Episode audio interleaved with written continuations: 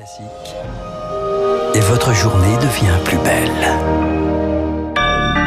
Bon réveil, bonne journée, soyez les bienvenus sur Radio Classique mardi 16 mars, il est 7h30. – 7h30, 9h, la matinale de Radio Classique avec Guillaume Durand. Il n'y a pas qu'en France, c'est dans toute l'Europe. Sérieux coup de froid sur la campagne vaccinale, Marc Beau. Oui, après l'Irlande, les pays scandinaves, l'Allemagne, Paris décide à son tour de suspendre le sérum AstraZeneca.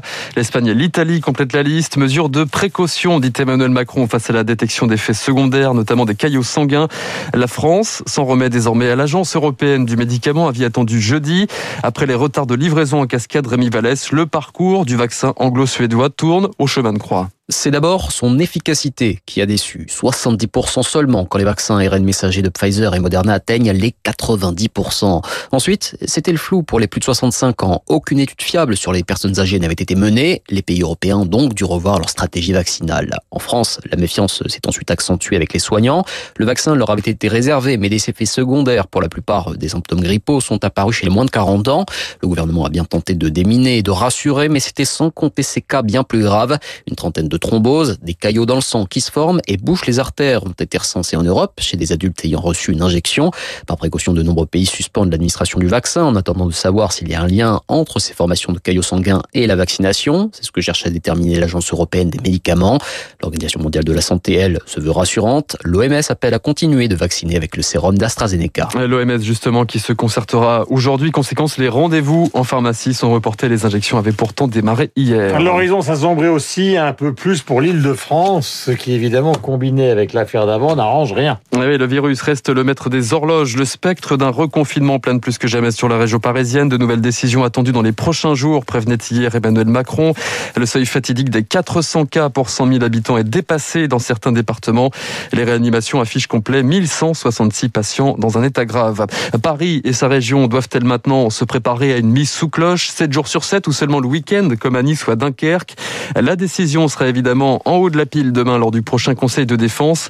Et cette perspective fait euh, déjà l'effet d'une douche froide pour les entreprises et les commerces. Bernard Cohen-Haddad, le président de la CPME Île-de-France, veut encore jouer la montre. Le stop and go, c'est nuisible au moral des affaires. Aujourd'hui, on a des entrepreneurs et leurs salariés qui pleurent au téléphone parce qu'ils ne peuvent plus s'en sortir. La vie économique doit aussi pouvoir continuer parce qu'il y a derrière des emplois. Je vous rappelle qu'on a aujourd'hui en Île-de-France 15,3% de chômage, c'est-à-dire qu'en un an, on a perdu 150 000 emplois en Ile-de-France. C'est catastrophique. Et demain, si on continue ce type de stop and go, on aura des difficultés, non seulement dans les petites entreprises, mais aussi dans les grandes entreprises. Bernard Cohen-Haddad avec Émilie Vallès. Au niveau national, les chiffres restent élevés. 333 décès hier soir. Par ailleurs, un nouveau variant est détecté en Bretagne, selon l'Agence régionale de santé. Il a été découvert dans un cluster au CHU de Lannion. Le détail dans le journal de 8 heures. Les taux sanitaires se resserrent. Marc Bourreau, une certitude en revanche, pas question de fermer les écoles. Oui, message répété en boucle ce week-end par Jean Castex et le ministre de l'Éducation Jean-Michel Blanquer. Priorité au cours en présentiel et pour limiter les risques de contamination. Certains établissements scolaires expérimentent des capteurs de CO2. Le dispositif permet de mieux contrôler l'aération des pièces. En Ile-de-France, toutes les cantines en sont équipées dans les lycées. Le reportage de Victoire Fort. Midi et demi au lycée Pierre-Gilles de Gênes à Paris. Combien d'élèves qui viennent déjeuner ici chaque midi En ce moment, à peu près 950. Voilà un mois que l'établissement de Max Aubernon est équipé d'un capteur. Quand ce petit boîtier installé sur un pilier de la cantine affiche rouge, il faut ouvrir les fenêtres. L'équipe de direction est prévenue par SMS. Alors en fait, il y a des mesures qui sont faites en temps réel. Nous sommes prévenus vraiment en direct et nous pouvons être très réactifs. Jusqu'à présent, aucune inquiétude. L'air est ici suffisamment renouvelé. À l'image de nombreuses écoles allemandes, les syndicats aimeraient que les capteurs soient généralisés, y compris dans les salles de classe. La question aussi, c'est quand on aura équipé suffisamment d'établissements, voir s'il y a des dépassements de seuil. Parce que c'est aussi ce qui nous dira la pertinence du dispositif ou pas à terme. Pour les scientifiques, en tout cas, c'est une bonne solution si l'on veut maintenir les écoles ouvertes. Dominique Costagliola est épidémiologiste. Le problème, c'est l'aération. Et quand même, on ne peut pas dire qu'à tous les endroits où on vérifie que le taux de CO2 est bien et que donc il n'y a pas de problème. Et donc, il faut minimiser les risques comme partout ailleurs. Mais encore faut-il pouvoir ouvrir les fenêtres. Ce n'est pas toujours le cas dans les établissements les plus vétustes. Le reportage de Victoire Fort, de l'oxygène, c'est ce que cherchent aussi les étudiants face au marché du travail qui se bouche, une précarité qui grimpe, le malaise des jeunes s'exprime dans la rue aujourd'hui. Une dizaine d'organisations syndicales et de partis de gauche appellent à une mobilisation partout en France, manifestation prévue notamment à Lyon, Grenoble ou encore Paris. Et dans ce contexte, le gouvernement Marc Bourreau maintient les perfusions. Avec notamment la reconduction des dispositifs pour les plus fragiles, principale annonce de la conférence du dialogue social hier à Matignon, Émilie Vallès, les aides à l'apprentissage vont rester massives jusqu'à la fin de l'année. L'idée, c'est de booster l'apprentissage et que la crise ne casse pas la dynamique enclenchée ces dernières années. L'État remet donc la main au portefeuille. Les primes de 5 000 à 8 000 euros sont prolongées à la rentrée prochaine pour les entreprises qui embauchent un apprenti ou un alternant. Et ce n'est pas neutre, cela va coûter plus de 2 milliards d'euros aux finances publiques.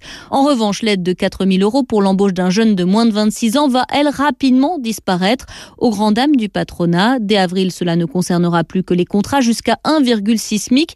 Puis le dispositif s'arrêtera totalement au 31 mai. Mais là, la problématique est différente car le gouvernement sait que cela a certes accéléré les embauches, mais il y a eu aussi des effets d'aubaine. Sur les 350 000 demandes d'aide faites par les entreprises, Conseil d'analyse économique estime que cela a permis de créer réellement que 50 000 emplois. Et une autre annonce, le retour de la prime Macron, coup de pouce défiscalisé de 1000 euros pour tous les salariés, priorité aux travailleurs de la deuxième ligne, les caissiers, éboueurs ou encore aide à domicile. Et voilà un chiffre qui redonne un peu de couleur, un rebond plus fort que prévu pour la croissance cette année, plus 5,5%, nouvelle estimation de la Banque de France hier soir.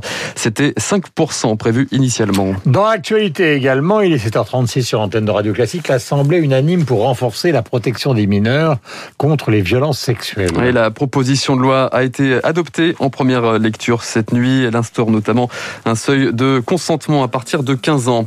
Cinq mois après sa fermeture, la mosquée de Pantin va-t-elle rouvrir ses portes? C'est en tout cas ce que souhaite Gérald Darmanin, le ministre de l'Intérieur. Son recteur a finalement démissionné.